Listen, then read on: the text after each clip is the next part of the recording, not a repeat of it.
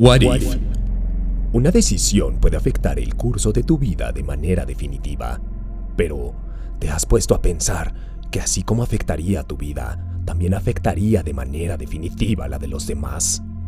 Si hubiera dicho que sí, si hubiera estudiado medicina en vez de diseño gráfico, si me hubiera bajado antes de la combi, porque ya me la sabía. Bueno, para empezar, no hubiera ido en la combi todavía tendría mi teléfono, ¿no? O mi quincena, o, sin diabetes. What If es una miniserie animada de Marvel que plantea realidades alternativas acerca de los eventos del universo cinematográfico de la compañía. Así tenemos realidades donde Star-Lord está chala, por lo tanto es más inteligente y más calculador, donde Thanos es convencido de dejar de lado su plan genocida y decide volverse casi comunista. De genocida a comunista, creo que es aceptable. Aparte, se volvió buen tipo y el alma de las pedas.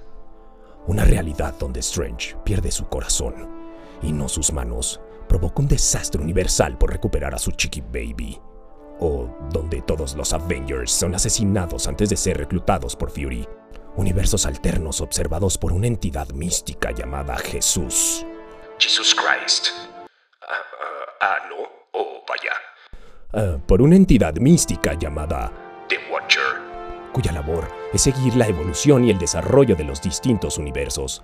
Todos los universos comparten algo en común, son regidos por las piedras del infinito, y en todos siempre hay alguien que quiere apoderarse de ellas para acabar con todo. La animación de la serie y los gráficos son excepcionales. Partiendo del punto en el que ya todos sabemos la historia de inicio de los personajes.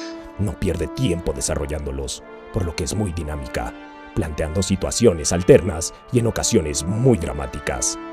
La serie consta de nueve capítulos, aparentemente inconexos. Pero conforme avanza la serie, nos damos cuenta de que todos los universos están conectados y que la suerte de un universo depende estrechamente de los demás. La serie tiene un capítulo que nos deja ver a una de las versiones del universo Marvel más bizarras. Este arco narrativo es el de Avengers Zombies, un cómic lleno de gore, violencia, humor negro y héroes en sus peores versiones. Obviamente Disney jamás permitiría la fiel adaptación de este arco narrativo, pero se agradece la intención. Llena de guiños a las películas, con un guion sólido y animaciones de primera es una serie ontológica que es altamente recomendable. Junkie Monkey